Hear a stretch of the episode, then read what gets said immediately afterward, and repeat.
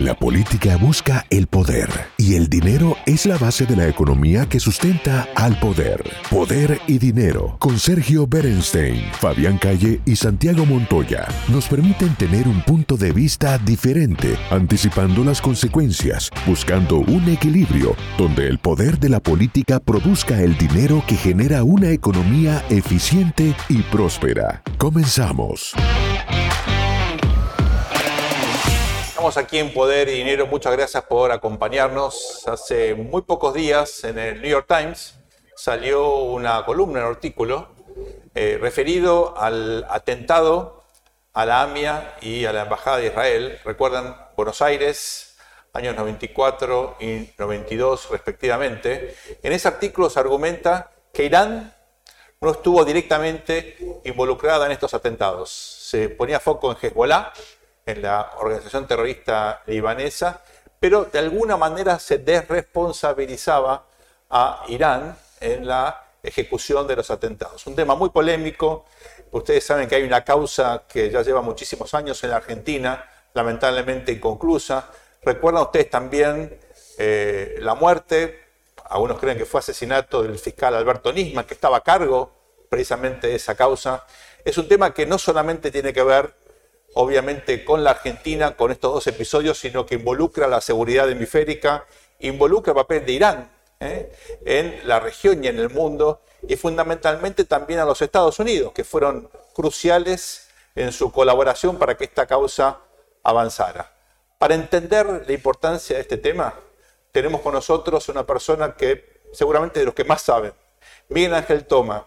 Él es un político argentino, fue secretario de inteligencia, tiene una larga trayectoria también como legislador y fue ministro de Interior.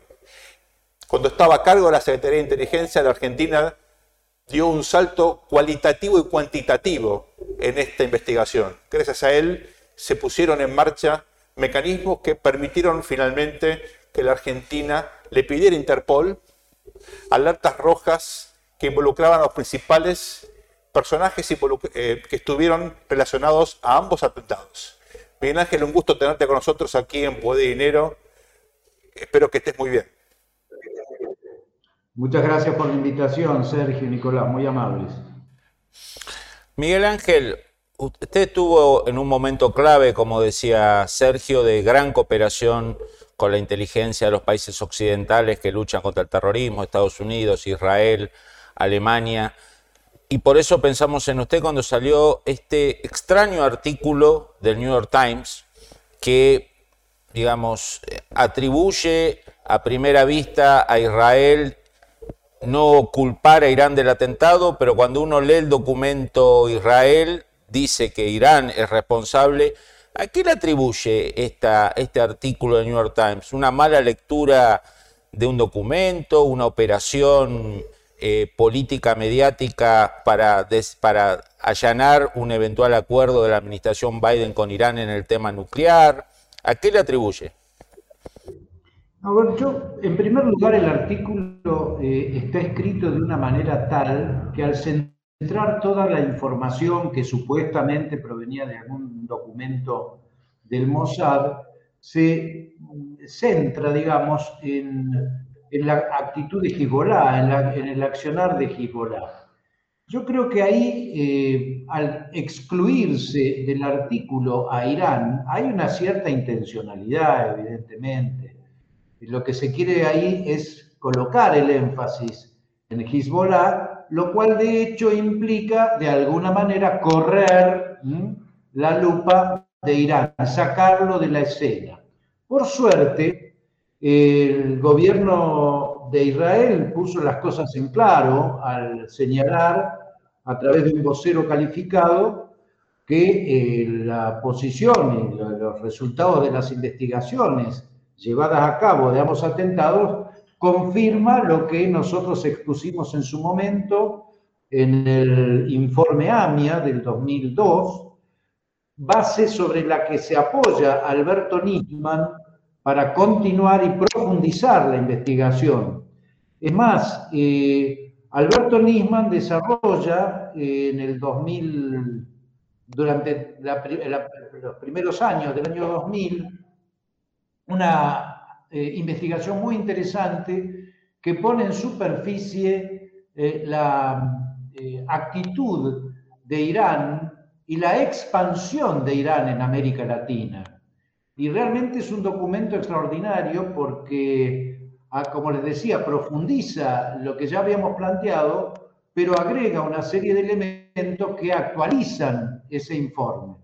Yo creo que esta es una de las claves por las cuales le costó la vida a Alberto Nisman. Está claro que fue asesinado Alberto y evidentemente eh, acá detrás de esa muerte está Irán, no tengo la menor duda, no tengo las pruebas para poder demostrarlo, pero les voy a dar un ejemplo que realmente nos preocupa a quienes seguimos estos temas lo que ha pasado recientemente con el fiscal Marcelo Pecci de Paraguay.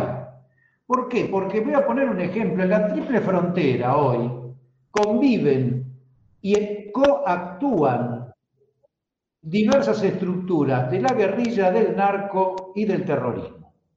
En Ciudad del Este, concretamente en la triple frontera, conviven, como les decía, el EPP, el Ejército Popular Paraguayo, una organización guerrillera, que opera en el norte de Paraguay y que tiene el control de la mayor zona de producción de marihuana de ese país. Convive también ahí el Comando Vermelho y el primer Comando Capital, las dos grandes estructuras de narcotráfico de Brasil. Convive también la inteligencia cubana, lo sabemos, la venezolana, que hoy es una sucursal en la región de Irán. Y convive también además de todas estas organizaciones, remanentes de la FARC, la principal narcoguerrilla colombiana, y también resabios de Sendero Luminoso. Todas estas organizaciones se pusieron de acuerdo y mataron en Colombia al, al fiscal Marcelo Pecci. Y lo mataron porque estaba investigando a todos ellos.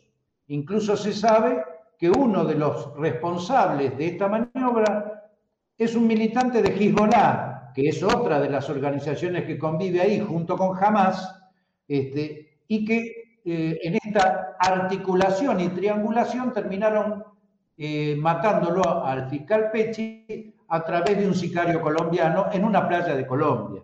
Ojo porque esto para mí no es un dato menor. Esto implica la relación profunda, donde tienen objetivos distintos, pero intereses eh, conjuntos de alguna manera o que de alguna manera coinciden entre sí, todas estas estructuras, por eso digo que, eh, y sintetizo con esto, la amenaza que hoy eh, estamos sintiendo y viviendo en la región es muchísimo más compleja todavía, aunque tiene los mismos actores ampliados que los que volaron en su momento en la Embajada de Israel y la AMIA, donde Irán es la pieza fundamental, más allá de quien lo ejecutó, esta maniobra que es Hezbollah.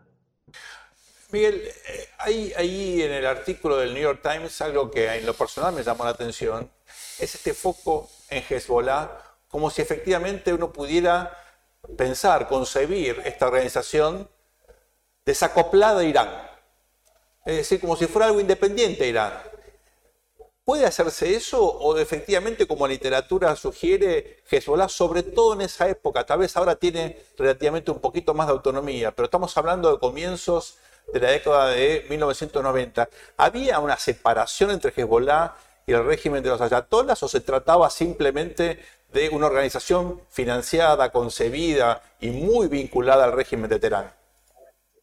Absolutamente, porque no nos olvidemos lo siguiente, eh, Sergio. Irán es un Estado terrorista.